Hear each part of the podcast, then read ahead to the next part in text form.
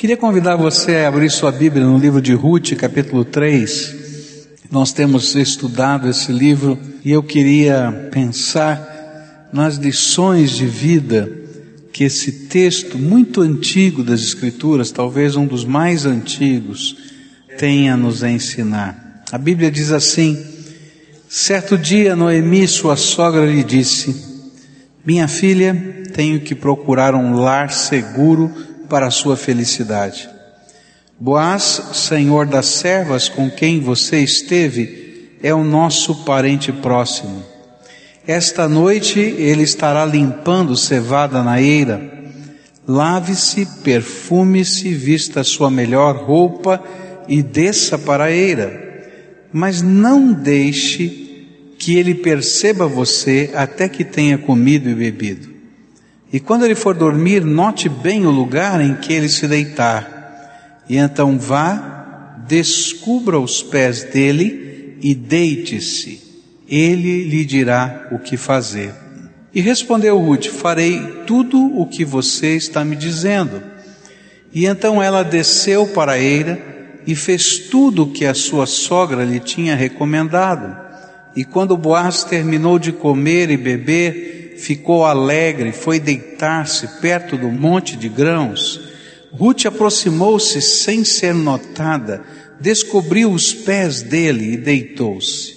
No meio da noite, o homem acordou de repente e ele se virou e assustou-se ao ver uma mulher deitada a seus pés. Quem é você? perguntou ele. Sou sua serva Ruth, disse ela. Estenda sua capa sobre a sua serva pois o Senhor é resgatador. Boaz lhe respondeu: O Senhor abençoe, minha filha. Este seu gesto de bondade é ainda maior do que o primeiro, pois você poderia ter ido atrás dos mais jovens, ricos ou pobres. Agora, minha filha, não tenha medo. Farei por você tudo o que me pedir. Todos os meus concidadãos sabem que você é mulher virtuosa.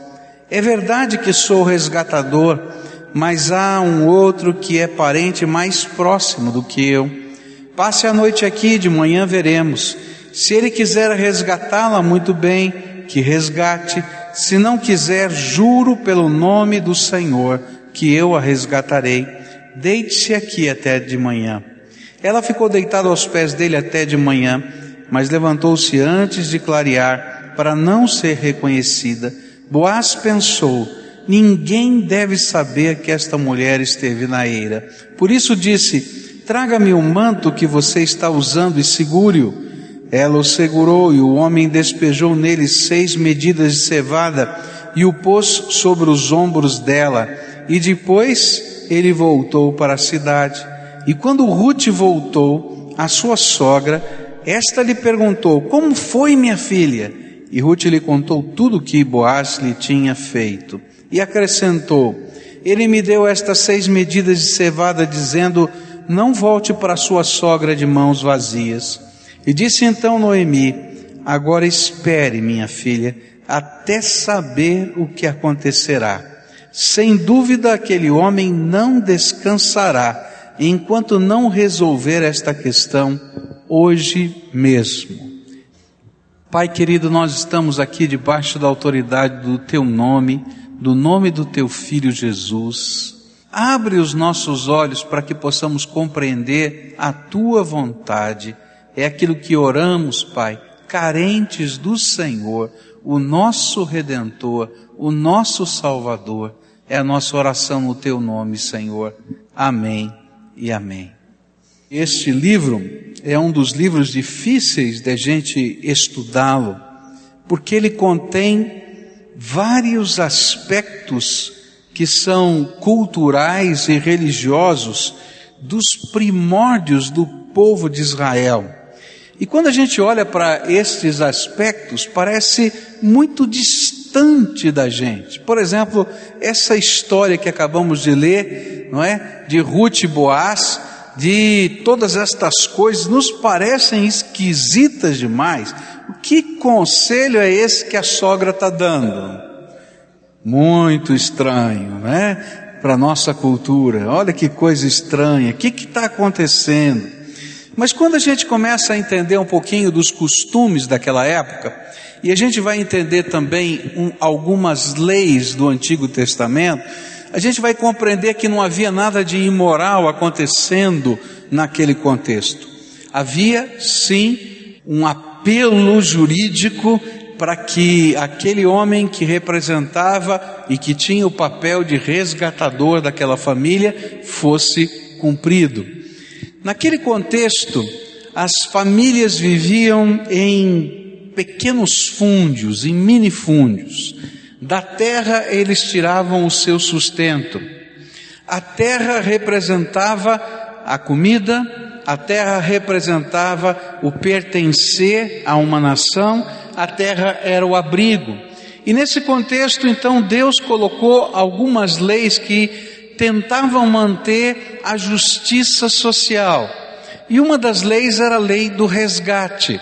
Se alguma família ficasse tão empobrecida que não pudesse mais cultivar a sua terra, ela poderia vender a sua terra ao resgatador. O resgatador seria aquela pessoa próxima da família que compraria aquela terra e que guardaria ou arrendaria essa terra até um determinado período chamado o ano do jubileu, quando essa terra voltaria outra vez aos seus antigos donos. Havia uma outra lei para segurança social, não havia INSS, não havia nenhum seguro social, as viúvas dependiam dos seus familiares.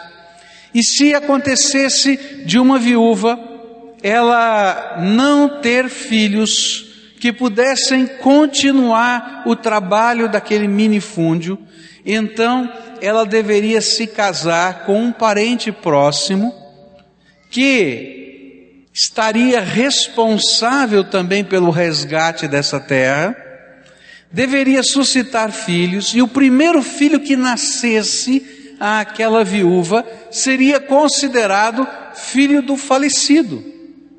E quando aquele pai falecesse, a herança daquela terra pertenceria ao filho do falecido, aquela terra que tinha sido resgatada.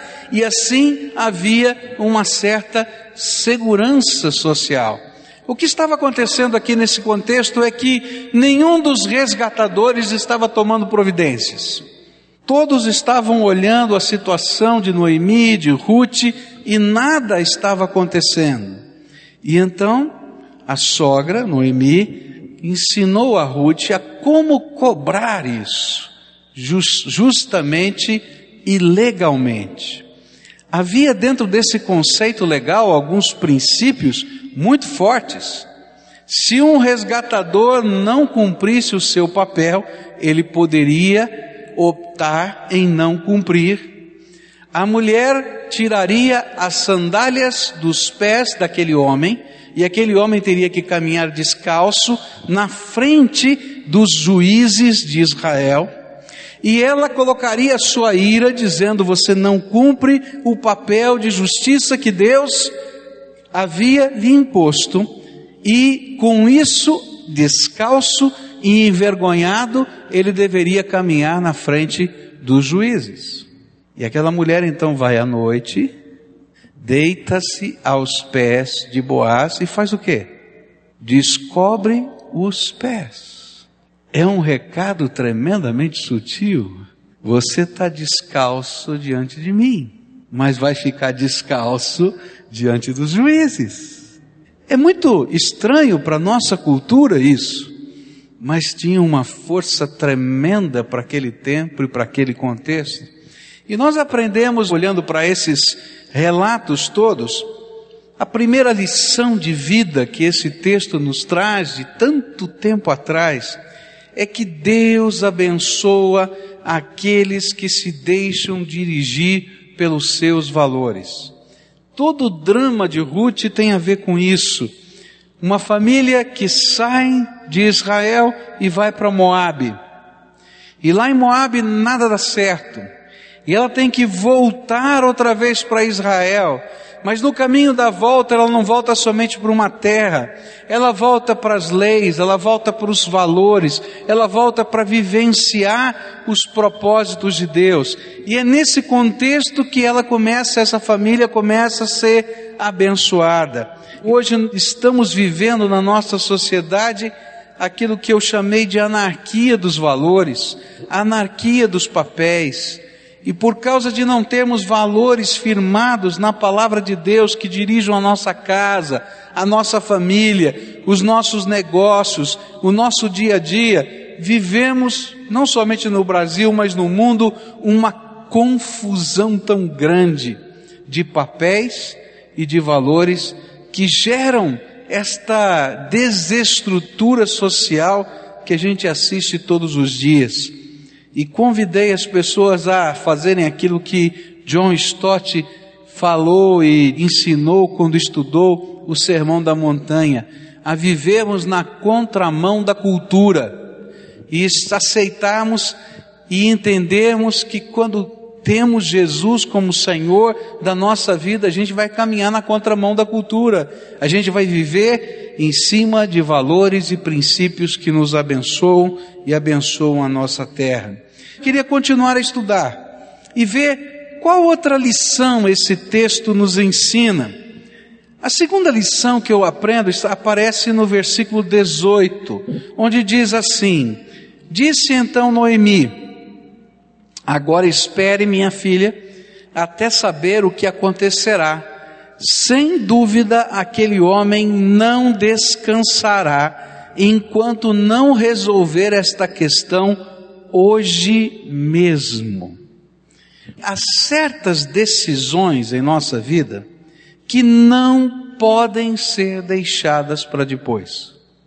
Boaz foi capaz de entender que a atitude extrema tomada por Ruth, mediante os conselhos de Noemi, não representavam leviandade no seu coração. Fica claro isso nas Escrituras, quando ele mesmo, não é, vai falar a Ruth que compreende isso. Mesmo Ruth tendo usado palavras muito fortes, mas ele vai dizer nos versículos 10 e 11, Boaz lhe respondeu: O Senhor a abençoe, minha filha, esse seu gesto de bondade é ainda maior do que o primeiro, pois você poderia ter ido atrás dos mais jovens, ricos ou pobres. Agora, minha filha, não tenha medo, farei por você tudo o que me pedir. Todos os meus concidadãos sabem que você é mulher virtuosa.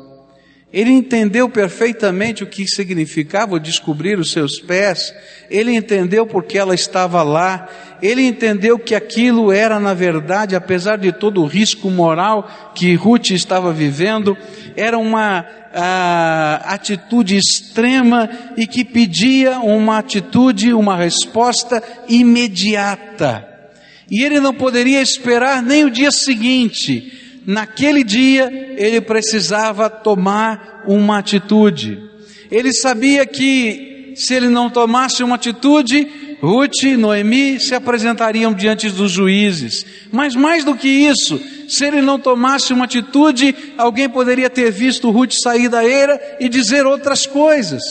Então ele precisava responder imediatamente àquilo que havia acontecido. Eu tenho aprendido na minha vida que há coisas que nós não podemos deixar para amanhã. Há decisões que precisam ser tomadas hoje mesmo. E se nós não as tomarmos, o bonde da vida passa e a gente perdeu a oportunidade. Há compromissos que nós precisamos firmar que não podem ser adiados pois à medida em que nós adiamos esses compromissos, nós nos tornamos repreensíveis diante de Deus e diante dos homens. Eu quero dizer que muitas das decisões que têm a ver com a nossa fé são inadiáveis. Em alguns momentos da minha vida, Deus me colocou em xeque. Eu não sei se já aconteceu isso com você. onde Deus fala com a gente, deixa claro o propósito dele e ele pede para a gente tomar uma decisão. E sabe, quando Deus nos coloca em xeque, não dá para a gente dizer para Deus, amanhã, depois de amanhã, depois de depois de amanhã, porque aquela é a hora da decisão. Eu tinha 12 anos de idade quando ouvi o chamado de Deus na minha vida. Eu tinha um encontro marcado com Deus todo dia às 5 horas da tarde. E num desses encontros que eu tinha todos os dias com o Senhor, Deus começou a falar ao meu coração que Ele tinha um propósito para a minha vida, que Ele me chamava para o ministério. Algumas vezes eu não entendi muito bem, outras vezes eu entendi, mas eu não sabia muito bem como lidar com aquilo, até que num dia eu fiz a seguinte oração. E disse assim, Deus eu só tenho 12 anos, o que o Senhor está pedindo é muito complicado para tomar uma decisão com 12 anos de idade. Quando eu crescer, o Senhor fala comigo. E a gente imagina que pode adiar coisas com Deus assim.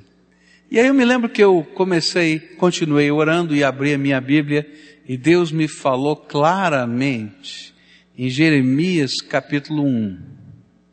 Ele disse assim, olha, eu te escolhi quando você estava no ventre da sua mãe. E você não diga que é uma criança, não. Porque onde quer que eu te mandar, você vai. E o que eu mandar você falar, você vai falar. Isso não é para amanhã, é para agora. E eu descobri desde bem cedo que quando Deus fala com a gente, e quando Deus coloca-nos nas encruzilhadas da vida, a gente não pode adiar um dia. Porque cada dia que a gente está adiando a resposta a Deus, na verdade, a gente entrou em luta com o Todo-Poderoso. E quem é que pode ganhar dele? Boaz entendeu isso. Esse negócio é preceito de Deus e o meu pé já foi descoberto. O negócio é andar rápido. Hoje mesmo tenho que resolver essa questão. E eu diria para você a mesma coisa. Se o Espírito de Deus tem falado com você, se a graça de Deus tem tocado a tua vida, se o Senhor Jesus tem se apresentado a você como Salvador, como Senhor, se há algum pedido dele de coisas que precisam ser colocadas no seu altar, a começar do seu coração, ou quem sabe de vínculos que precisam ser quebrados, então não espere amanhã, porque cada dia que está passando você está lutando contra Deus quem é que pode vencer o Todo-Poderoso? Eu tenho aprendido também na minha vida que há consertos que a gente não pode deixar para amanhã. Não tem jeito de deixar para amanhã. Há coisas que a gente tem que consertar hoje e agora. Há coisas que precisam ser colocadas em prática hoje para bênção dentro da nossa casa. Se você tiver um grande acidente com o gás na sua casa, queridos, você vai ter que tomar uma atitude imediatamente. Se tiver um jeito de fechar a válvula do gás, você vai fechar pelo menos a válvula do gás. Mas se não tiver, nem que você tenha que chamar o corpo de bombeiro, você vai ter que tomar uma atitude naquela hora. Por quê? porque existe um risco tremendo de incêndio e de explosão. E há muita coisa acontecendo dentro da nossa casa que precisa de resposta imediata, que não dá para adiar para o dia seguinte, porque nós estamos correndo riscos seríssimos dentro da nossa casa risco no coração das pessoas que nós amamos, situações que precisam ser tratadas. Eu tenho aprendido que quem ama não quer ver nos olhos da pessoa amada nem sequer uma lágrima desnecessária. E às vezes quantas lágrimas doídas estão sendo vivenciadas dentro da nossa casa porque a gente não tem coragem de tomar atitudes, de resolver questões, de assumir o ônus daquilo que isso significa. Eu tenho aprendido que perdão não dá para esperar, porque cada dia que a gente não oferece perdão, a gente está machucando o nosso próprio coração e o coração dos outros. Restauração não dá para esperar, porque tem gente morrendo, literalmente morrendo. Tem tanta coisa que é inadiável. E às vezes nós somos tentados a adiar o que é inadiável. E eu gostaria que hoje Deus te ajudasse a entender que Ele deu a você valores, princípios, estão aqui na Escritura, conselhos, a voz do Espírito fala, e quando ela fala a gente tem que responder imediatamente. Existem ações que são intransferíveis.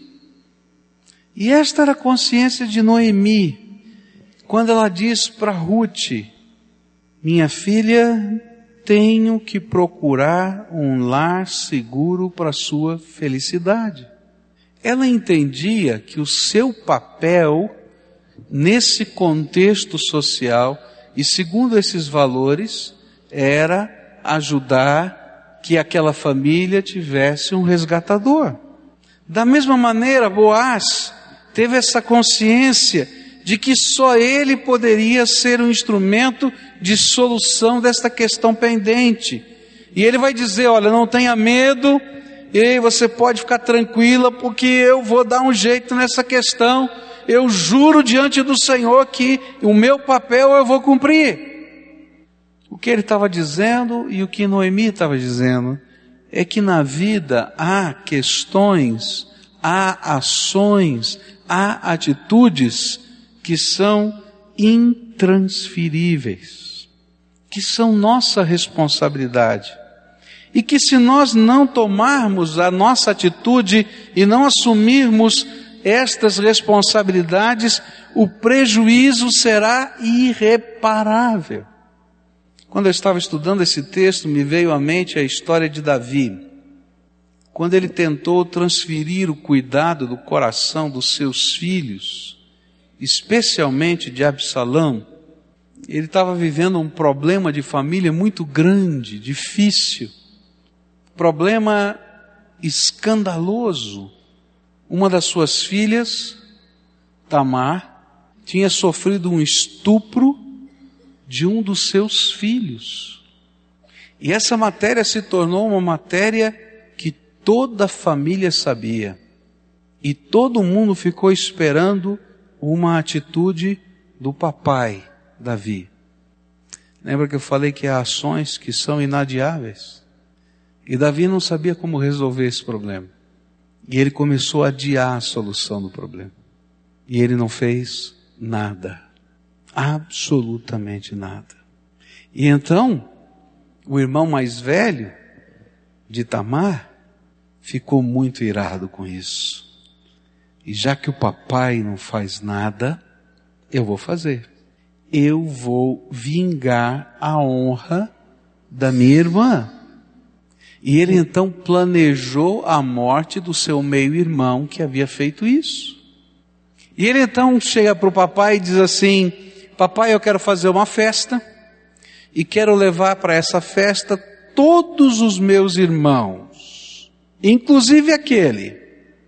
Papai desconfiou da história, mas ele pensou assim: bem, se todos os irmãos estiverem lá, ele não vai ter coragem de fazer nada.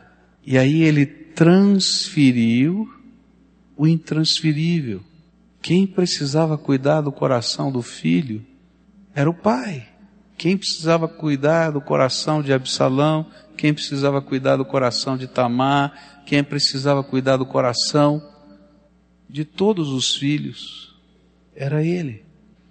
E aí vão para aquela festa e uma tragédia acontece. Absalão vai lá e mata o seu irmão.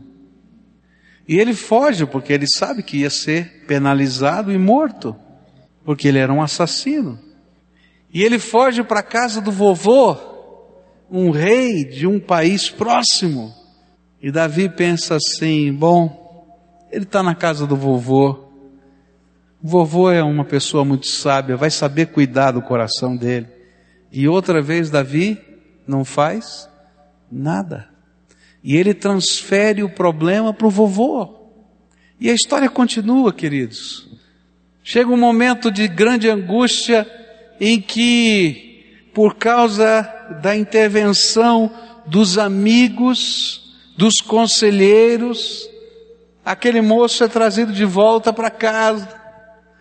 Mas o papai continua não fazendo nada, dá um beijo e até logo. E aí ele cria uma revolução, tenta tomar o trono do pai. E o que ele afirma na porta da cidade era aquilo que ele sentia. Meu pai não conhece justiça. Ele só vive na emoção dos seus cânticos, mas ele não trata com justiça nada nem ninguém nem a nossa casa. Há coisas que nós não podemos adiar, mas há situações que nós não podemos transferir. Você não pode transferir para ninguém as decisões que você vai tomar a respeito da sua própria fé. Porque um dia você vai ter que se apresentar diante de Deus. Não será seu pai, sua mãe, seu avô, seu tio, seu irmão, você. E você vai prestar contas a Deus das decisões que você tomou para com Ele. Você não pode transferir o cuidado dos seus filhos a ninguém. Nós vivemos num tempo em que é tão fácil a gente transferir as responsabilidades. E às vezes a gente transfere o cuidado dos nossos filhos, a educação dos nossos filhos, os valores, lá para babá, lá para empregada, lá para creche, lá para escola, lá para igreja, lá para o vovô, para a vovó. Queridos, não funcionou no passado e não vai funcionar hoje. Os filhos precisam de papai e de mamãe para ensinar o caminho que devem andar nessa vida. Há coisas, queridas, que são intransferíveis. São tesouros que Deus colocou nas nossas mãos para que nós e somente nós estejamos manipulando. É intransferível a decisão que você toma cada dia, do caminho que você quer andar. Você pode ter influência de 50 mil pessoas, até do diabo, mas a decisão é sua.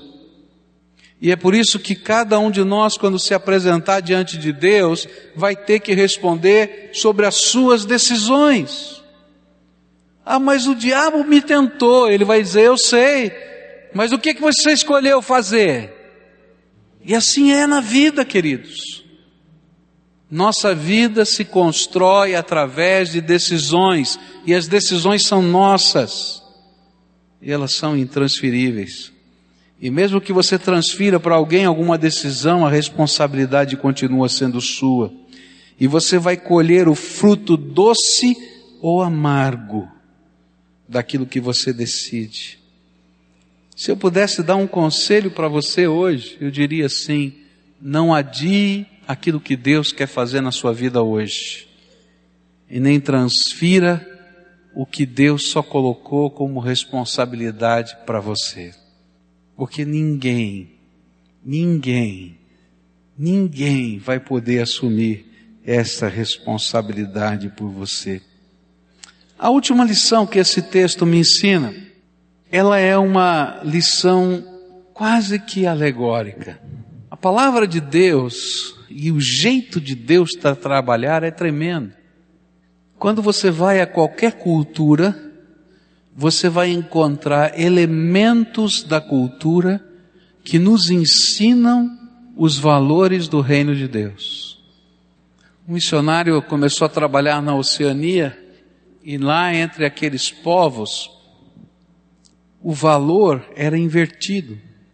Alguém que era muito admirado como um herói naquela cultura era aquele que sabia enganar melhor o seu parceiro quanto mais ele fosse capaz de enganar, mais fácil, mais bonito naquela cultura ele era. Então, quando aquele missionário começou a pregar o evangelho, o herói da história para eles não era Jesus. O herói da história era Judas. E todo mundo ficava torcendo por Judas. E ele disse: Como é que eu vou pregar o evangelho para esse povo? Esse povo não entende o que Jesus fez por nós. E ele, à medida que foi conhecendo a cultura, ele descobriu que dentro daquela cultura existia uma coisa tremenda. Quando uma aldeia fazia um tratado de paz com outra aldeia, ninguém acreditava. Porque enganar era o valor. Mas quando aquele tratado de paz era um tratado verdadeiro, havia um símbolo naquela cultura. O chefe de uma tribo pegava o seu filho, normalmente aquele que era bebê ainda, e entregava para ser criado como filho do chefe da outra tribo. E recebia do chefe da outra tribo um dos seus filhos para ser criado como seu filho dentro daquela aldeia. E enquanto essas crianças vivessem, haveria paz entre aquelas aldeias. E aquelas crianças se chamavam crianças da paz. E de repente, aquele homem entendeu. Dentro daquela cultura tão estranha, tão diferente, Deus tinha deixado um elemento que podia ajudar aquelas pessoas a entender o significado do amor de Deus. E então ele começou a pregar: Jesus, o Deus encarnado, que veio a esse mundo como criança da paz, para dizer que Deus quer fazer paz conosco e salvar as nossas vidas. Cada cultura tem elementos assim. E nesta cultura e neste tempo, Deus colocou uma marca que ajudasse aquele povo e ajudasse a nós hoje a entendermos um valor tremendo. Todos nós precisamos de um resgatador. Naquela cultura, o resgatador era aquele parente próximo que vinha num momento de falência, num momento de morte, num momento de desgraça, num momento em que a gente estava se sentindo o pior de todos, o abandonado. Ele vinha para cumprir um papel abençoador, voltar a dar nome, dignidade, trazer de volta a vida aquele que tinha perdido a esperança da vida. Se você comparar o capítulo 1 de Ruth com o capítulo 4, você vai encontrar exatamente isso. No capítulo 1, ela vai dizer, não tenho esperança. No capítulo 4, ela vai dizer, olha o que Deus fez por mim. Cada cultura tem elementos que nos ensinam coisas tremendas. E essa cultura bíblica que a gente está estudando está ensinando para a gente uma coisa tremenda. Eu e você, cada um de nós, precisamos de um restaurador. E é por isso que Jesus veio a esse mundo. É por isso que o Senhor Jesus, o Deus vivo, se fez homem, se esvaziou da sua glória para caber na forma humana.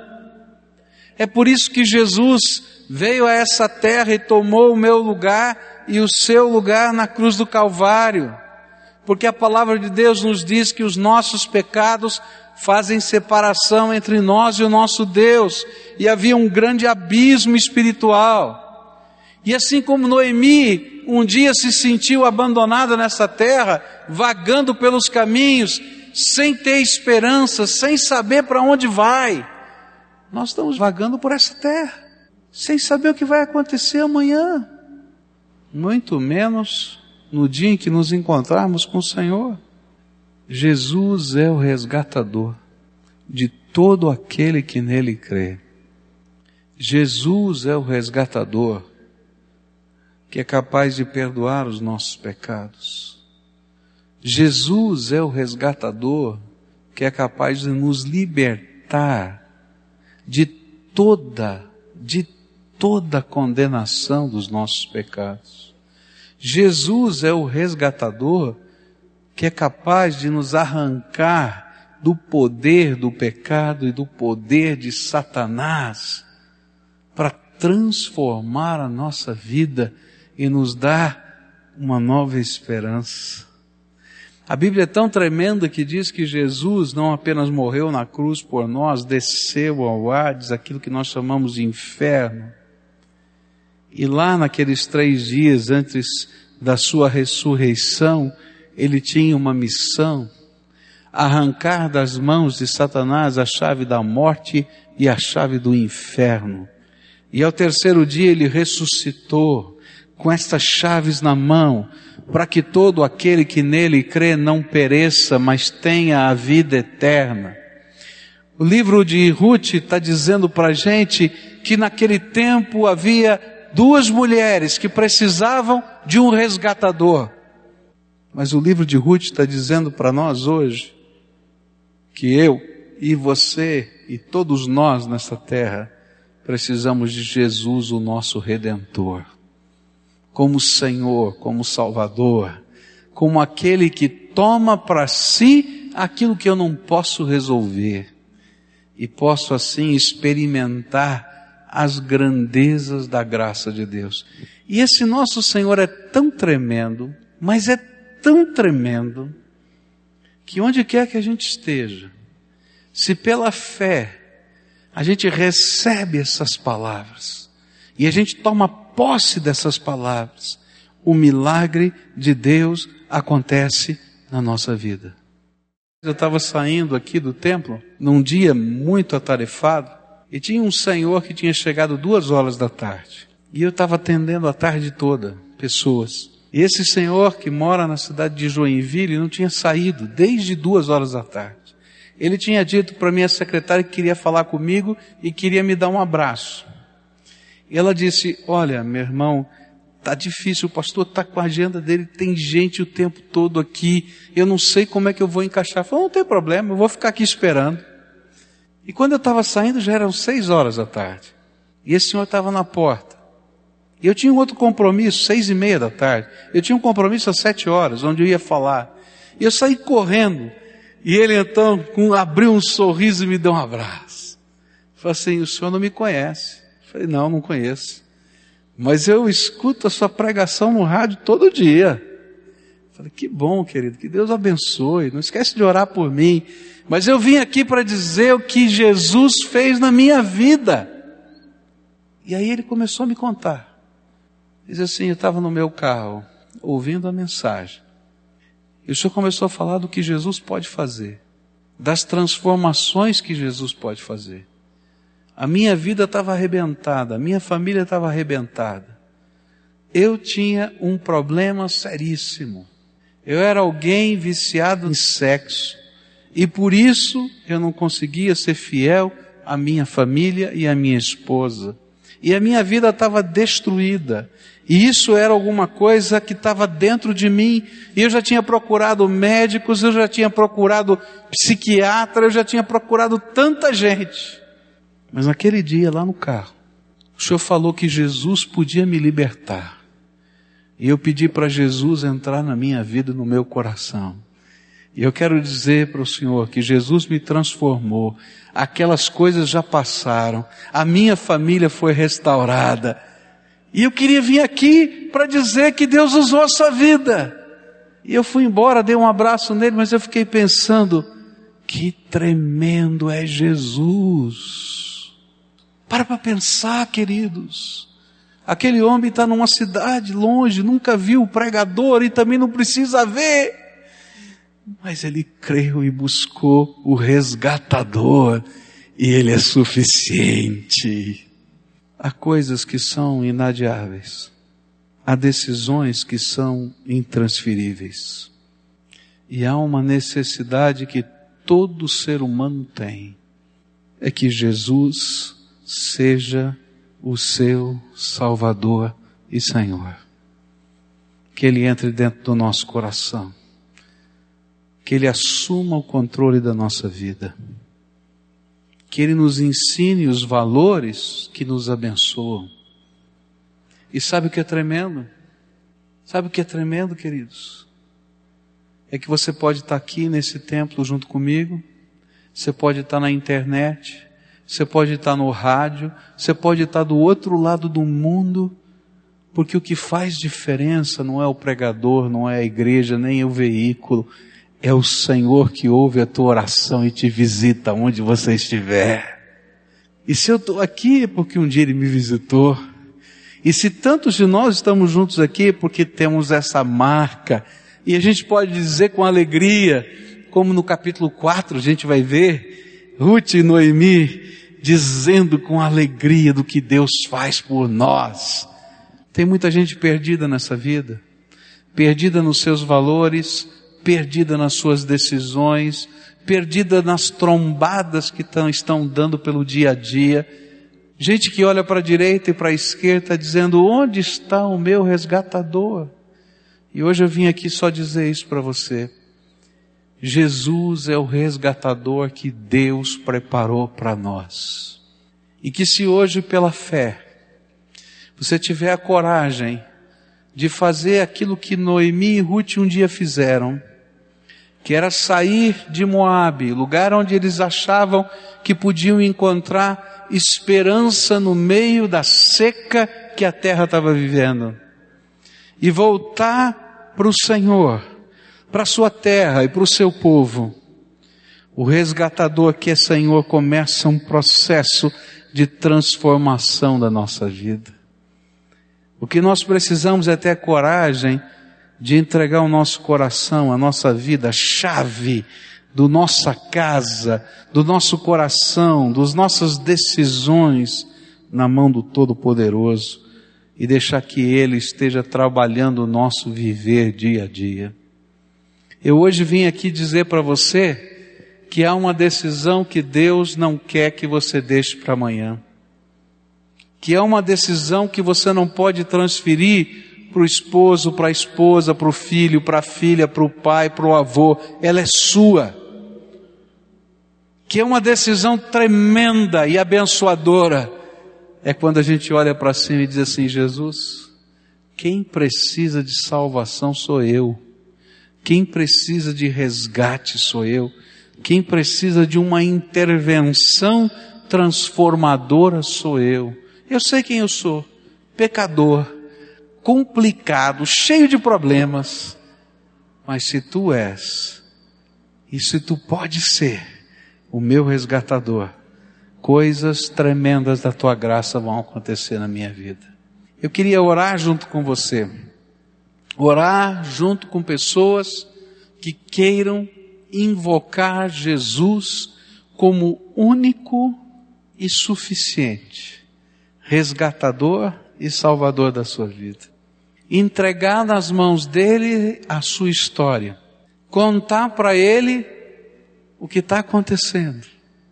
E deixar o Senhor guiar os seus passos daqui e por toda a eternidade.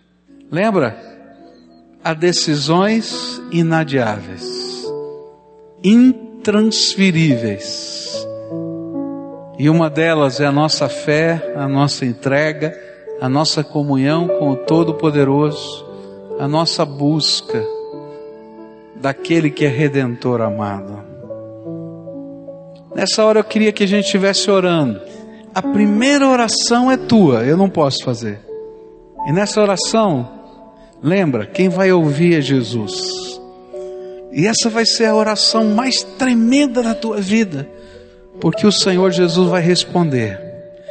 Então você vai pedir para Ele ser o seu Salvador. Vai contar a tua história, o que está acontecendo. E vai pedir, Jesus, vem, eu quero entregar as chaves da minha vida, do meu coração, das minhas decisões. Eu quero te dar liberdade do Senhor fazer o que for preciso dentro da minha alma. Coloca isso nas tuas palavras. Se tem pecados que machucam, que doem, fala para ele: Jesus, eu preciso do perdão, mas eu preciso também da libertação. Me ajuda. Agora eu vou orar por você. Senhor Jesus, aqui tem um povo que o Senhor ama.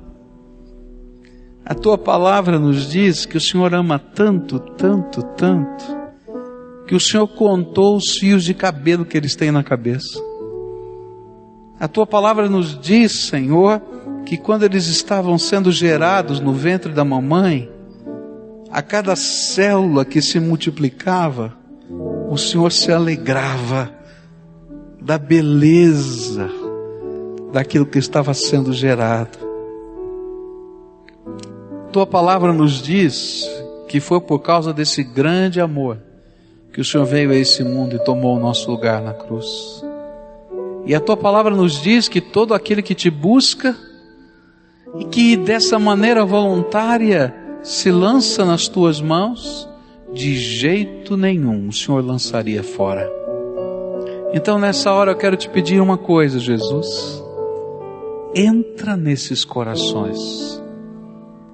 Eu quero te pedir, Jesus, lava com teu sangue todo o pecado, toda sujeira. E Senhor, faz desse coração a habitação do teu espírito que hoje esses corações se transformem em catedrais, onde a glória do Senhor vai habitar. E Senhor, nesta hora, na autoridade do nome de Jesus, eu quero repreender todo o poder de Satanás sobre essas vidas. Que todo espírito de prisão, todo espírito de destruição do inimigo contra eles, seja expulso agora em nome de Jesus e que venha sobre esses teus filhinhos graça transformadora. Ah, Jesus, a transformação não é algo que palavras possam fazer. Transformação é poder do teu espírito. E eu quero te pedir, Senhor, abre as janelas dos céus agora e derrama o poder do teu Espírito Santo. E que esse teu poder esteja, Senhor, transformando, mexendo nos valores, na visão de vida, nos sentimentos, nos relacionamentos, e que venha do Senhor graça, favor imerecido sobre essas vidas, e que eles possam sentir a alegria que um dia Ruth e Noemi sentiram, que tem um resgatador de Deus sobre suas vidas. Jesus, coloca da alegria agora no coração deles. Uma alegria que não dá para a gente explicar, porque é o Senhor atuando dentro da gente. Escuta, Deus, a nossa oração. É aquilo que clamamos em nome de Jesus. Amém e amém.